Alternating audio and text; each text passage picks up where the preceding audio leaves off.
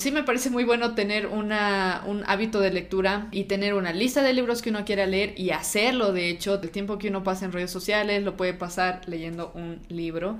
Él habla específicamente acerca del adoctrinamiento de las masas. Literalmente le llama así a sus, a sus capítulos. Son gay, mujeres, raza y trans cómo se está como que haciendo tanto énfasis en la raza que estamos terminando siendo racistas. O sea, es como que quieren combatir el racismo con más racismo. Ese es el resumen del, del capítulo. Los gulag son campos de encarcelamiento y trabajo forzado para criminales y prisioneros políticos que fueron perseguidos por la Unión Soviética. Cuenta la historia de varias mujeres que ella conoció durante su tiempo viviendo en la Unión Soviética y probablemente también mientras vivió en el Gulag.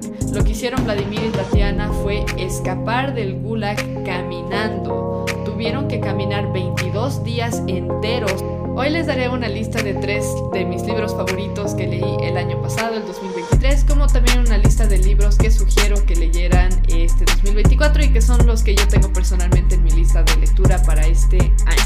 Mi nombre es Andrea Guachaya y esta es una voz conservadora en medio de caos.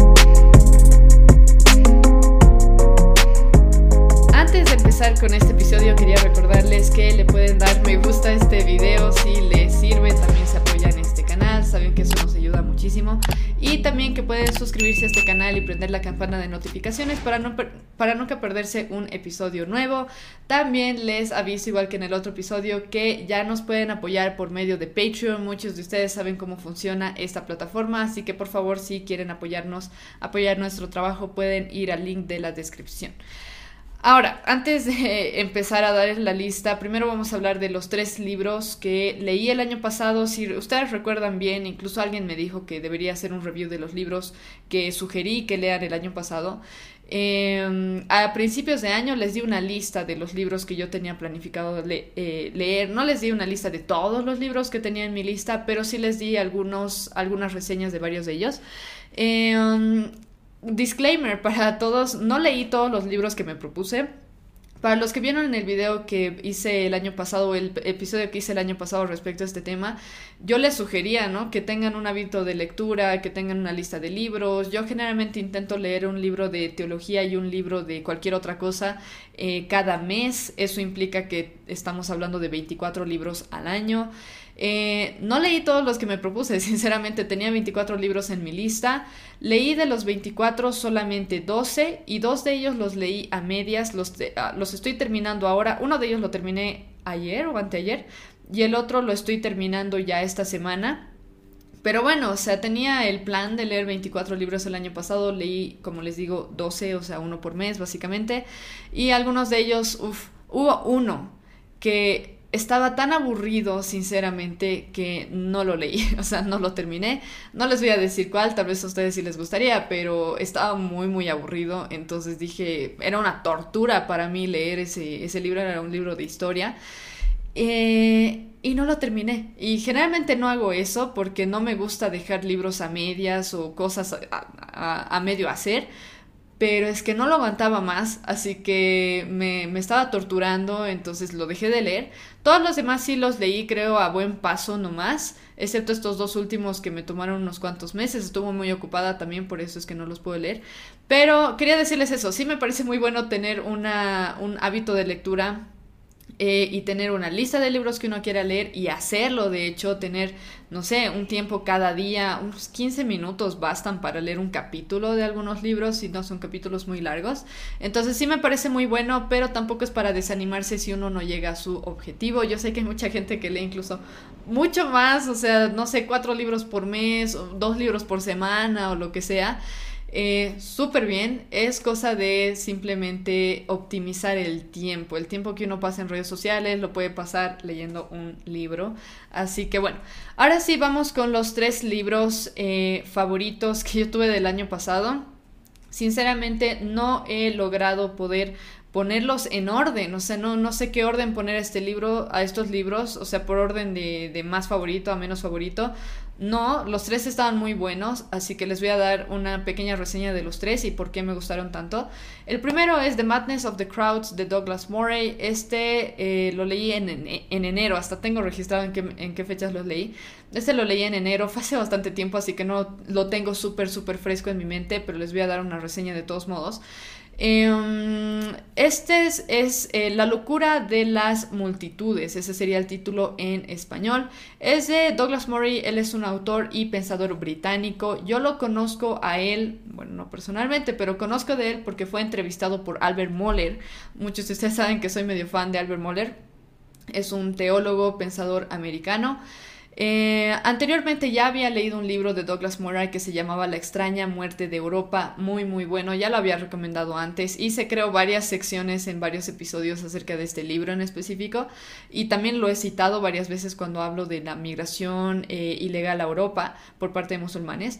Eh, y en este libro, The Madness of the Crowds, él habla específicamente acerca del adoctrinamiento de las masas y habla de cuáles son los métodos que utilizan, eh, ya sean los gobiernos, ya sea el sistema educativo y demás, para adoctrinar a la mayor cantidad de gente posible por medio de propaganda o lo que sea. Y él divide su libro en cuatro partes, que son, literalmente le llama así a sus, a sus capítulos, son gay, eh, mujeres, raza y trans. Esos son los únicos cuatro capítulos que tiene el libro y en cada uno de ellos describe cuáles son las ideologías que se están introduciendo por medio de este grupo de gente. Por ejemplo, en el caso de los gays es este tema de los LGBT, o sea, el adoctrinamiento LGBT, eh, acerca del cual no están de acuerdo incluso algunas personas que son lesbianas, gays o lo que sea, que tengan una orientación sexual que corresponde o que entra dentro de los LGBT.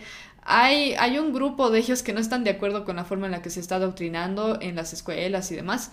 Aún así no se excusa su pecado porque Dios es muy claro acerca de, de que este tema del homosexualismo en general es una abominación ante el Señor.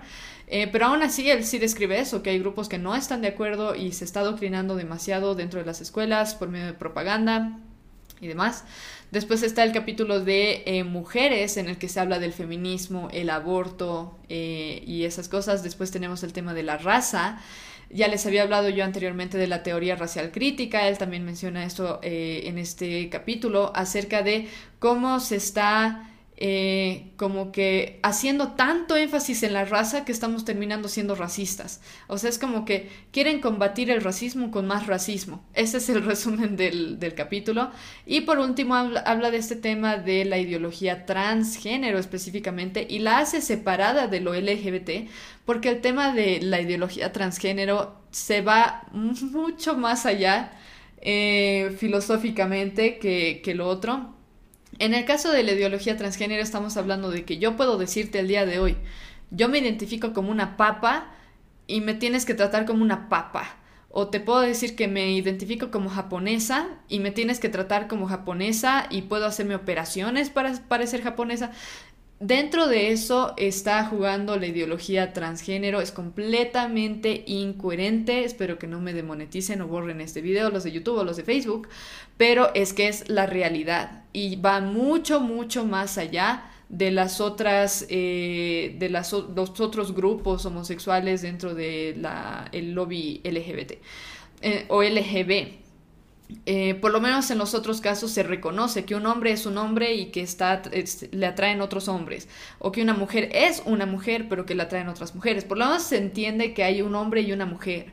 Pero en el caso de, los, de la ideología transgénero, básicamente nada existe.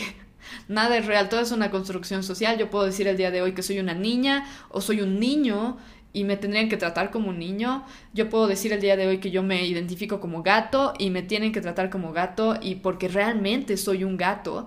Eh, y eso es terrible. Está haciendo estragos en nuestra sociedad y en las generaciones más jóvenes. Así que de esas cosas habla este libro The Madness of the Crowds de Douglas Murray. Ya debe existir en español, lo deben poder encontrar ya traducido. Eh, les recomiendo mucho leerlo. Este es uno de mis libros favoritos del año pasado. Ahora vámonos con el siguiente. Este de Douglas Murray lo tenía en Kindle. No se los puedo mostrar porque mi Kindle está, no sé por qué está trabada.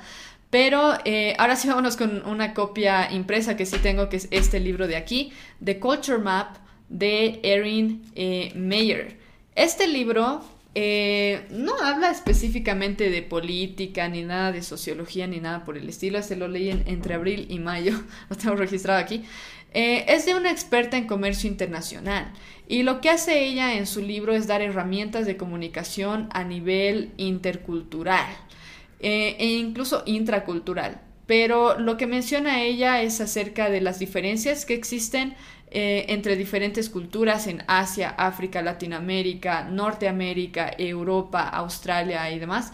Em, y explica diferentes cosas, o sea, cosas bien pequeñas, detalles bien específicos acerca de cada cultura que hacen que la comunicación sea muy diferente y cómo nosotros en un mundo en el que a veces trabajamos con gente de diferentes lados podemos entendernos entre nosotros y comunicarnos de forma más efectiva.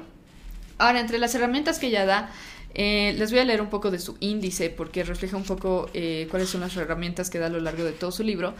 Y eh, lo que hace ella es dar algunas herramientas acerca de cómo comunicarse en relación a estas cosas, a cómo se provee retroalimentación negativa, lo que es, muy diferente en cada cultura dependiendo de si la comunicación o la forma de dar eh, feedback es directa, indirecta, agresiva o muy, muy demasiado indirecta, digamos, como para no ofender en lo absoluto. Entonces esa es una de las, de las cosas. Después en la otra es... Em, cómo se persuade, cuál es la forma de persuasión en diferentes culturas, cómo se ve el tema de la jerarquía, el poder y el liderazgo, eh, ¿Quién toma las decisiones en las compañías donde se tiene una jerarquía, digamos, se tiene jefes, se tiene los trabajadores, se tiene, no sé, asistentes o lo que sea? ¿Quién es el que toma las decisiones y cómo lo hace? Después tenemos cómo se desarrolla el tema de la confianza en diferentes culturas, cómo se puede expresar desacuerdo de forma productiva, no siempre va a ser igual, como ustedes saben, por ejemplo, ejemplos bien, bien eh, extremos que da es el caso de Argentina y Japón. En Argentina, que la gente se dice nomás las cosas de forma súper directa, a veces con insultos y todo, lo que nosotros consideramos insultos, eh, y lo dice nomás y al jefe y no hay problema, de forma súper directa. En Japón es algo sumamente irrespetuoso el eh, presentar un desacuerdo con tu jefe, mucho más si es de forma pública.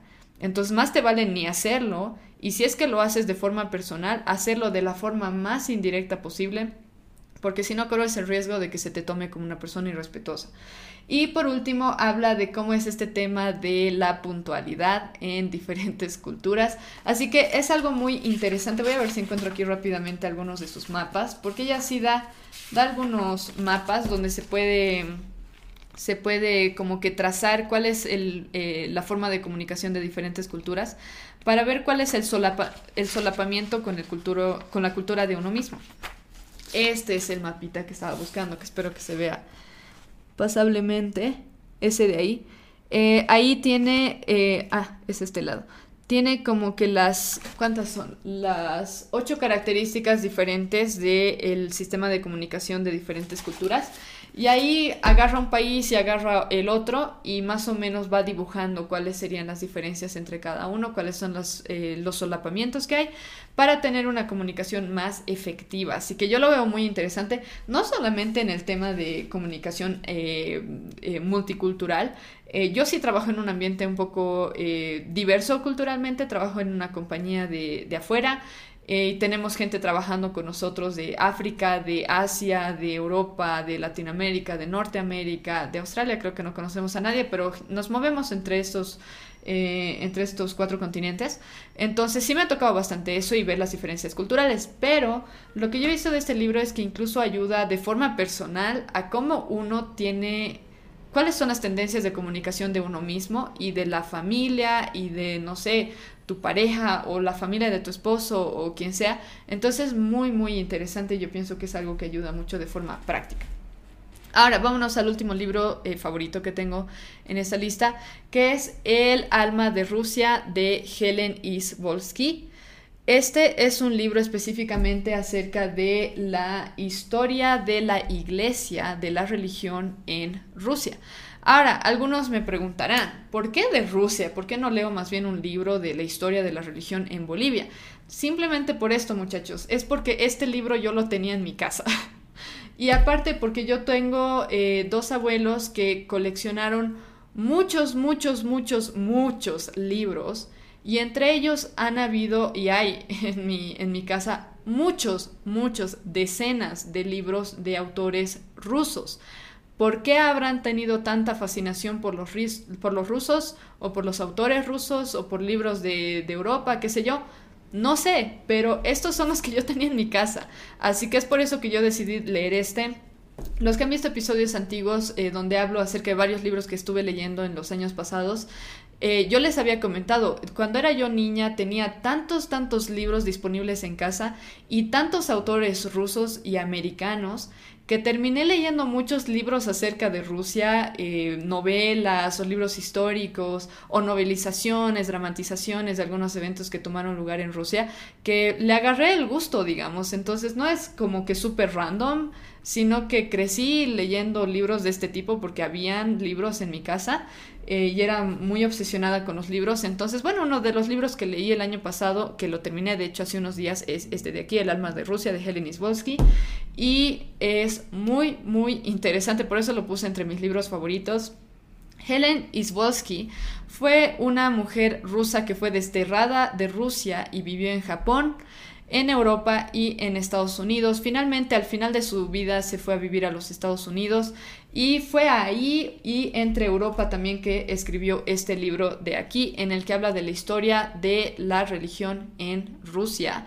En este habla de todo, incluyendo los zares, el aislamiento de Rusia hasta que entró en el poder Pedro el Grande, cómo se empezó a europeizar, si existe la palabra, eh, Rusia en ese tiempo, en el siglo XVIII, siglo XIX, siglo XX, más que todo siglo XIX y siglo XX.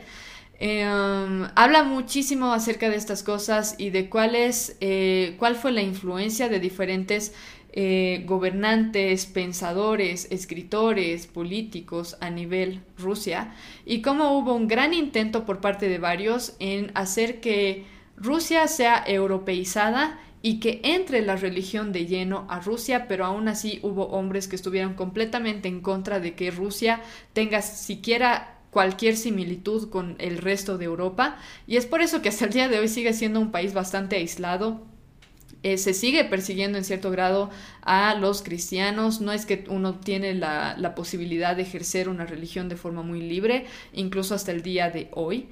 Eh, en muchos lados se prohíbe incluso el ingreso de Biblias. La Iglesia Ortodoxa de Rusia está muy relacionada con el gobierno, entonces es una cosa bien rara en el día de hoy. Eh, menciona a varias, varios personajes muy importantes en Rusia como Dostoyevsky, Tolstoy, Pushkin, también Pedro el Grande y otros zares. Eh, a la par de haber leído este libro, porque en realidad es un poco avanzado, no he llegado a entender todo al 100% a cabalidad, porque es como que la autora asume que tú ya conoces a, varios de esta, a varias de las personas de las que habla. Eh, y bueno, pues yo no soy rusa, entonces si bien he leído bastantes novelas y un poco de historia de Rusia, tampoco es que conozco mucho mucho, mucho de la historia. Entonces, sí, a la par de leer este libro estuve viendo varios documentales acerca de diferentes zares, cómo terminaron con el tema de los zares, cómo murió la última familia que estuvo en el poder en un sistema medio monárquico. Eh, muy, muy interesante, eso me ayudó mucho más a entender esto de una forma más, eh, más cabal.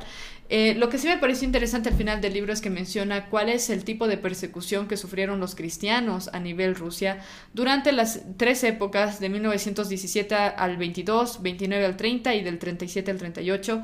Hubo etapas de persecución muy fuertes por parte de los bolcheviques y los rusos se resistieron mucho, según la autora, según lo que cuenta ella, los rusos se resistieron al marxismo, que es inherentemente ateo, y fueron terriblemente oprimidos. Muchos de ustedes probablemente conocen el tipo de persecución que se vivía ahí, cómo el marxismo terminó con millones de millones de millones de vidas en hambrunas como la de Holodomor, que ya había hablado en algún episodio anterior, y realmente terrible. Entonces lo que dice ella es que la gente sí se resistió a esta idea del marxismo, pero estaban siendo tan oprimidos desde arriba que no les quedó otra que sobrevivir en medio de esta situación.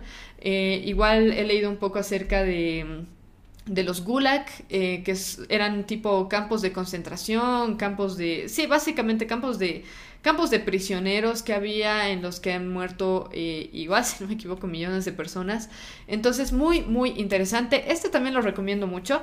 Pienso que ayuda, por más que sea historia de un lugar muy ajeno, digamos, a nuestro, a nuestro país, por lo menos que pareciera serlo así, eh, creo que te ayuda a tener una visión un poco más panorámica de la historia, no solamente de allá, sino de cómo las cosas se han dado, han estado tomando lugar en nuestro mismo país o en nuestra región, eh, cómo Rusia ha llegado, tan, ha llegado a tener tanto poder como el que tiene ahora. Entonces te pone un poco en contexto acerca de algunas cosas y me ha parecido muy, muy interesante. Eh, y bueno, esos serían todos mis libros favoritos en esta sección del episodio. ¿Cuál ha sido tu libro favorito? Si es que eres una persona que le gusta leer, díganme en los comentarios si es que han tenido un libro que ha resaltado mucho de los que han leído el año pasado y tal vez considere leerlo. Ahora, eh, vámonos a la segunda parte. Estos son libros que yo les voy a recomendar que ustedes lean.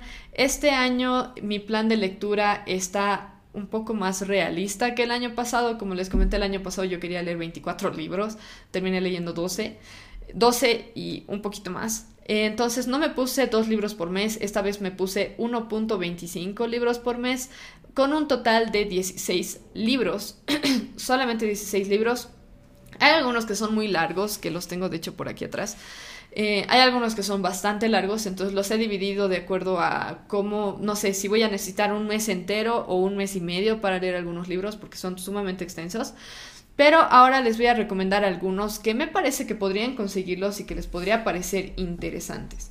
Como continuación de este libro de Alma de Rusia, voy a leer este, que se llama Mujeres del Soviet. Y les voy a dar una pequeña reseña acerca de quién es la autora, por qué lo voy a leer. Y eh, realmente me parece sumamente interesante. De nuevo, es un libro que fue escrito por una rusa y les vuelvo a repetir, no es súper random que los lea, es simplemente que los tengo en mi casa, entonces escojo de los libros físicos. Hay algunos que sí me compro, como este por ejemplo, pero, ah, y de hecho hay uno más por aquí, pero hay varios de estos libros que simplemente los estoy leyendo porque los tengo. Entonces, y se pueden conseguir, tampoco es que es imposible conseguirlos. Incluso debe haber muchos de estos disponibles en Kindle. Así que déjenme darles una reseña acerca de este. Mujeres del Soviet fue escrito por Tatiana Chernavina. Ese es el nombre que le dan en español o la traducción de su apellido en inglés es Chernavin, o eh, bueno, en, ruso también es Chernavin. Esta mujer nació en 1887 en el Imperio ruso. Es la esposa de un personaje bastante conocido a nivel Rusia, que es Vladimir Chernavin. Es bastante conocido históricamente. Él era, y es bien interesante su historia, él era un zoólogo bastante famoso. Eh, o fue bastante famoso por haber escapado del sistema soviético llamado Gulag, que les estaba comentando hace un momento. Los Gulag son campos de encarcelamiento y trabajo forzado para criminales y prisioneros políticos que fueron perseguidos por la Unión Soviética. Entonces recuerden esto, que ellos estaban encerrados no solamente entre prisioneros eh, políticos, sino también con criminales. Y era tan terrible el tema del sistema de los Gulag que era... Eh, bastante tenebroso tener que vivir en medio de gente que había asesinado gente, estafado, o sea, hecho cosas terribles en su vida y de repente tú que eres un zoólogo te encuentras encerrado con gente que había cometido crímenes terribles. Entonces, Vladimir y Tatiana eh, antes de todo este tema del gulag, de que fueran encerrados ahí, se casaron en 1918, solamente tuvieron un hijo, se conocieron en la Universidad de San, de San Petersburgo, debería ser en español, Pedroburgo, Petersburg, y fue encarcelado en 1931 bajo la sospecha de que estaba haciendo algo en contra del gobierno. Y de nuevo, sospecha, no sé si era realmente que él estaba súper involucrado en la política y estaba intentando hacer algo en contra del gobierno. Hay que recordar que el gobierno en ese tiempo era un gobierno comunista, marxista, sumamente opresivo. Entonces, en 1931 lo meten al Gulag, lo sentencian a cinco años de prisión y obviamente a trabajos forzados. En su caso no tanto en el estilo de que iba a tener que construir cosas, sino que lo utilizaron su conocimiento de zoólogo y de cultura, ¿cómo se llama esto? Piscicultura, para que él pueda ayudarlos a tener un sistema de piscicultura y criar sus pescaditos y demás. Entonces, para eso sí lo utilizaron esos, o bueno, esa era su sentencia, el que iba a trabajar gratis para el gobierno dentro de estos campos de encarcelamiento. Eh, um, entonces, lo que ocurrió con él era que gracias a que él era una persona educada, un académico, un estudioso, tenía cierta flexibilidad de movimiento dentro del gulag, por más que estaba encerrado junto con todos los demás. Entonces, a su esposa sí la dejaban visitarlo de vez en cuando. Fue en 1931 y 1932 que Tatiana Chernavin y Vladimir Chernavin lograron planificar un escape de estos campos de encarcelamiento, lo cual pasó muy, muy pocas veces y nunca como lo hicieron ellos. Lo que hicieron Vladimir y Tatiana fue escapar del gulag caminando. Tuvieron que caminar 22 días enteros a través de las selvas, ríos, montañas y todo lo que había en medio, sin muchos recursos, obviamente no tenían muchos alimentos para llevar, pero terminaron caminando 22 días hasta llegar a Finlandia. Y en Finlandia es donde se asentaron, posteriormente se mudaron a Inglaterra y eh, me parece que terminaron muriendo en Inglaterra ambos.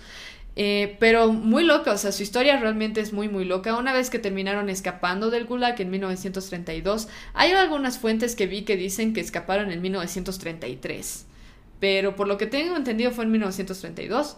El punto es que entre 1934 y 35 ambos escribieron varios libros exponiendo las atrocidades de haber vivido en el Gulag, acerca de la Unión Soviética también, acerca de la policía secreta. Y ah, hubo, hubo un libro que escribió este Vladimir Chernavin, es decir, el esposo de Tatiana, que se llama Habla, Hablo por los que están en silencio, prisioneros del Soviet. Después hay otro libro que escribió Tatiana, en este caso, que se llama Escape del Soviet. Lamentablemente yo no tengo ninguno de esos, solamente tengo este. Pero en sí, eh, Tatiana sí escribió posteriormente, en 1936, si no me equivoco, escribió este libro Mujeres del Soviet, en el que cuenta la historia de varias mujeres que ella conoció durante su tiempo viviendo en la Unión Soviética y probablemente también mientras vivió en el Gulag. Entonces, muy, a mí me parece muy, muy interesante también verlo en el contexto histórico. En 1949, lamentablemente, Vladimir Chernavin se suicidó y le sobrevivió Tatiana y su hijo. Tatiana vivió hasta 1971. Así que bueno, este es uno de los libros que voy a leer. Si les interesa un poco lo que les acabo de contar, podrían conseguirlo para leerlo junto conmigo. Eh, después vámonos con el segundo libro que les voy a recomendar, que es The Storm of War, A New History of the Second World War by eh, Andrew Roberts. Ahora, este libro lamentablemente yo no lo encontré en español, ya debe estar traducido, no me sorprendería en absoluto, pero es un libro que eh, es de un autor llamado Andrew Roberts. Yo conozco de este autor, que es un historiador británico nacido en los 60 no sé si en los 60, sí, nacido en los 60, que eh, ha escrito varias biografías, obras históricas acerca de diferentes personajes. En este caso, este es específicamente acerca de la Segunda Guerra Mundial, para que vean, aquí está el famosillo Andrew Robert. Eh, y yo sinceramente conozco de este autor simplemente porque Albert Moller, uno de mis, eh, no sé, de mis teólogos favoritos, entrevistó a este Andrew, Roberts para hablar acerca de ah, Winston Churchill. Y desde ahí conocí que existe, escuché algunas charlas que tuvo este Andrew Roberts en diferentes universidades en Europa y me pareció muy, muy interesante. Como ven, es un libro súper gordote, o sea, creo que no se ve tanto aquí en pantalla, pero es súper gordote.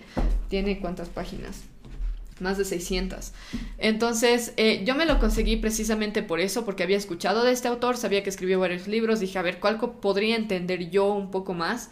Porque de Winston Churchill yo no conozco mucho, de Napoleón Bonaparte, que es de otra persona de la que escribió también una biografía, tampoco conozco mucho. Entonces me conseguí este para leer y adentrarme un poquito en el tema de cómo ve, eh, cuál es la narrativa que él tiene de la guerra, cuál es la información nueva que da respecto a esto. Como les decía, él ha escrito, es un historiador, ha escrito varios libros acerca de diferentes personajes históricos, entre ellos está Napoleón Bonaparte, Winston Churchill. También ha escrito libros acerca de Hitler, o por lo menos uno que yo tenga entendido. Y eh, también está este, The Storm of War y que trata específicamente acerca de la Segunda Guerra Mundial. No les podría decir mucho más al respecto, más que simplemente es una persona muy, muy, muy capa. Tiene eh, producciones o libros con análisis bastante extensos que sean muy interesantes. Esa es la razón por la que lo estoy leyendo. Una vez que lo lea, si cuadra dentro de mis favoritos o si quieren que les dé un review, pues se los voy a dar. Pero por el momento este está dentro de mis libros que voy a leer este año. Después, el siguiente se llama El deber y la gloria, que dice John F. Kennedy, pero en realidad no es que fue escrito por John F. Kennedy, sino que fue, es una compilación que fue realizada por otra persona, una persona llamada Alan Nevins. Eh, ahora, ¿por qué me interesa leer este libro? Históricamente me parece muy interesante porque, como ustedes saben, John F. Kennedy fue asesinado el 22 de noviembre de 1963. Eh, le sucedió como presidente Lyndon B. Johnson, que era su vicepresidente. Si me estoy equivocando, me pueden corregir en los comentarios, porfa, pero que yo sepa, era su vicepresidente. Él quedó como presidente una vez que falleció John F. Kennedy, y de hecho, bueno, no falleció, fue asesinado. Como ustedes saben, incluso siendo, no sé, de otro país alejado, Estoy segura que la mayoría de ustedes han escuchado de esta historia de este, de este presidente que fue asesinado en los Estados Unidos eh, cuando estaba en su auto. Entonces eh, fue tan repentina la muerte de este hombre que, bueno, o sea, realmente quedó en shock el mundo entero, pienso yo, de, las, de la gente que estaba más enterada de historias o, bueno, de las noticias en los Estados Unidos. Eh, este libro tiene como prólogo o como prefacio una pequeña reseña del presidente Lyndon B. Johnson, que fue escrito en 1963, 1964, este de aquí, o esta compilación fue publicada entre esos años. Y fue publicada casi inmediatamente después de la muerte de John F. Kennedy, o sea, dos meses después de que falleció, o sea, sería principios de 1964, se publicó esta compilación. Y esta simplemente tiene el objetivo de ser como una especie de homenaje a John F. Kennedy. Y eh, es una compilación de muchos, muchos, no sé si todos, pero muchos, muchos de sus discursos en los que habla acerca de sus perspectivas acerca de la economía en los Estados Unidos, de la política, políticas públicas y demás. Entonces, este lo voy a estar leyendo igual, más que todo por curiosidad y pues a ver qué se puede aprender de la historia eh, por medio de la lectura de este libro de aquí. Después, vámonos a los siguientes libros. Estos son libros un poquito más relacionados con teología. Eh, de mi autor favorito o de mi teólogo favorito, Albert Moller, tengo el credo de los apóstoles. Como ustedes saben, Albert Moller es un teólogo de los Estados Unidos, pensador. Es una persona muy, muy relevante. Tiene dos podcasts. Él empezó su podcast The Briefing. Estamos hablando de un señor que es mayor, o sea, a este punto debe tener más de 60 años. Este señor empezó un podcast llamado The Briefing el 2005. Estamos hablando hace casi ya 20 años, 20 años. Y ese tiempo los podcasts y todo este tema de las redes sociales tampoco es que era algo, súper conocido, pero aún así tuvo, tuvo el latino de este Albert Moller de empezar un podcast hace casi ya 20 años y continúa haciendo este podcast cada día. Se toma algunos breaks cuando es verano o vacaciones o alguna cosa, pero publica análisis de política, sociología, cultura, hasta películas, habla desde una perspectiva cristiana. Es una de las personas que más me ha inspirado en lo que hago incluso actualmente. Y bueno, ahora toca leer uno de sus libros. Me parece que yo nunca había leído uno de sus libros, pero me trajeron este que se llama El Credo de los Apóstoles de Albert Moller. Eh, este credo de los apóstoles tiene un prólogo hecho por John MacArthur, muchos de ustedes conocen al pastor John MacArthur, sumamente relevante. Y, saben, aparte de eso quería decir que este Albert Moller realmente es tan relevante que incluso cuando se tienen reuniones a nivel Congreso de los Estados Unidos, a veces mencionan partes de sus análisis, porque saca análisis todo el tiempo hablando de todo tipo de cosas y obviamente reprendiendo las cosas que están mal dentro de los Estados Unidos y cosas que hacen los gobernantes y demás. Ahora, Eh, déjenme leerles un poquito de la introducción de este libro para que se den una idea de qué se trata. Estoy segura, este sí está en español y lo pueden conseguir, estoy segura, en, cualquier librería cristiana que tenga este tipo de, de autores. De hecho, aquí hay una fotito de, de Albert Moller. y bueno, déjenme leerles la primera parte de esta, de la introducción. Dice, eh, introducción. Empezó como una tarea, terminó siendo un gran acontecimiento en mi vida cristiana. Mi profesor de historia de la iglesia asignó como tarea a la clase memorizar el credo de los apóstoles. Obediente a la instrucción, empecé a memorizar esta afirmación histórica de la fe cristiana, palabra por palabra, frase por frase, verdad por verdad. En unas pocas horas aprendí de memoria el credo de los apóstoles y estaba listo para recitarlo en clase. Sin embargo, aún en ese momento supe que algo más había sucedido. Como joven me di cuenta de que esta antigua confesión de fe es el cristianismo. Esto es lo que creen los cristianos, lo que todos los cristianos creen. El credo de los apóstoles trasciende el tiempo y el espacio para unir a todos los verdaderos creyentes en una sola fe santa y apostólica. Este credo es la síntesis de lo que enseña la Biblia, una descripción del amor redentor de Dios y una declaración concisa de cristianismo básico. Y aparte de eso menciona lo siguiente respecto al credo de los apóstoles. Dice, a medida que analizamos el credo, considera estas siete razones por las cuales el credo de los apóstoles es útil y necesario en la vida de la iglesia. Dice lo siguiente, los credos definen la verdad. Ahora, de nuevo, esta es como una instrucción suya acerca de qué considerar al momento de estar leyendo su libro, que tiene 14 capítulos. Y dice lo siguiente, estas son las bases. Los credos definen la verdad, los obviamente sujetos a la escritura, ¿no? Los credos rectifican el error. Los credos proveen normas y estándares para el pueblo de Dios. Los credos enseñan a la iglesia a adorar y a confesar la fe. Los credos nos conectan con la fe de nuestros padres. Los credos sintetizan la fe. Los credos definen la verdadera unidad cristiana. Y básicamente eso es todo. Y eh, respecto a esas bases que nos pone y acerca del credo de, los apóstoles, es que nos eh, desarrolla diferentes aspectos respecto a este credo. Así que bueno, este voy a estar leyendo mi primer libro de Albert Moller, aunque tal vez habré leído algún otro, pero ya no recuerdo exactamente. Y el último libro que les voy a recomendar el día de hoy, les estoy recomendando cinco en total el último libro que me parece sumamente importante, igual es de un teólogo que yo respeto muchísimo, creo que entra dentro de los que más admiro, está el libro Fault Lines, The Social Justice Movement and Evangelicalism's Looming Catastrophe, de Body Bohan.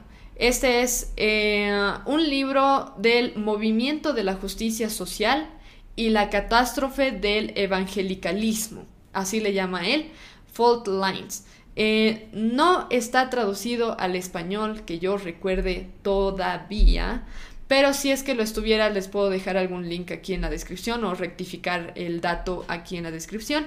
De todos modos, y no lo tengo en impreso, de hecho lo tiene mi hermano, se lo voy a pedir cuando me toque leerlo, pero este Fault Lines es un libro eh, muy interesante dirigido especialmente a cristianos. Ahora, antes de entrar un poco acerca de los temas que trata Body Boham en este libro, quisiera darles una pequeña biografía acerca de quién es Body Boham.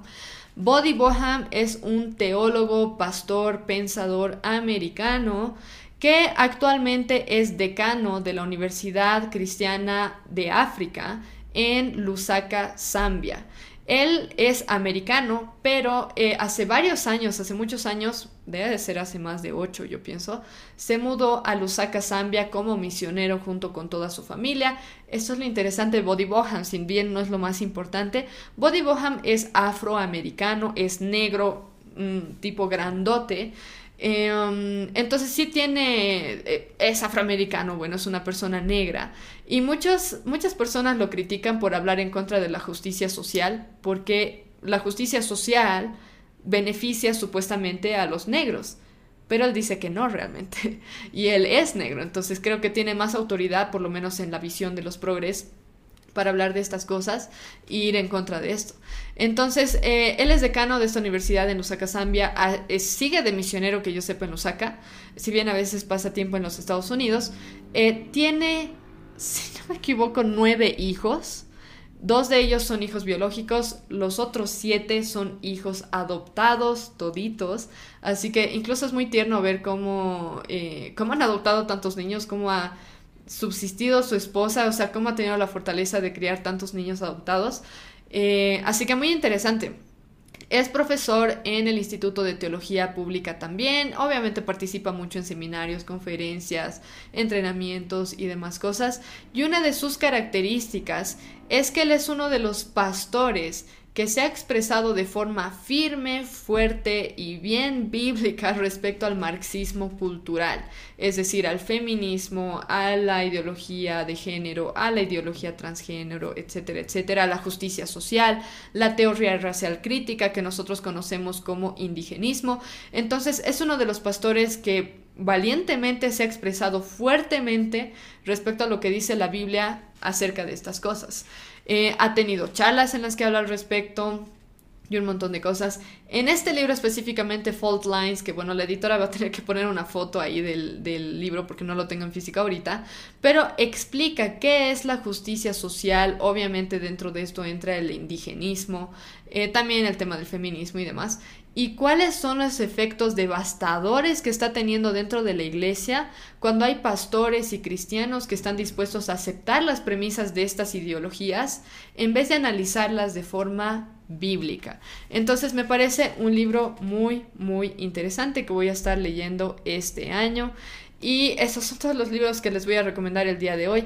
Si ustedes tienen alguna recomendación de libro, pueden dejarlo aquí en los comentarios. Si tienen algún libro que van a leer este año y que quisieran compartir con los demás o conmigo, pueden ponerlo aquí en los comentarios para que revisemos una reseña de tal libro.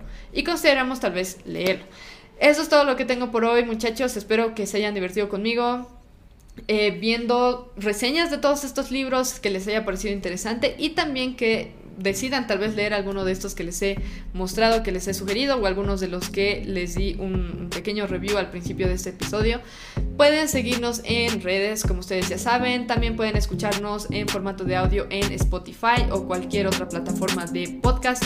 Eh, no olviden darle like a este video, por favor, si quieren apoyar este canal. No olviden también que ya se pueden registrar en nuestra página de Patreon si quieren apoyarnos de forma eh, financiera. Y no olviden tampoco suscribirse a este canal y prender la campana de notificaciones para que nunca se pierdan un episodio nuevo. Déjenos sus comentarios, críticas o si quieren darme alguna sugerencia de algunos temas que quieran que trate durante este año, pueden dejarlo en los comentarios para que lo considere. Espero verlos en el próximo episodio y mientras tanto que busquen la verdad, porque solo la verdad puede hacernos libres.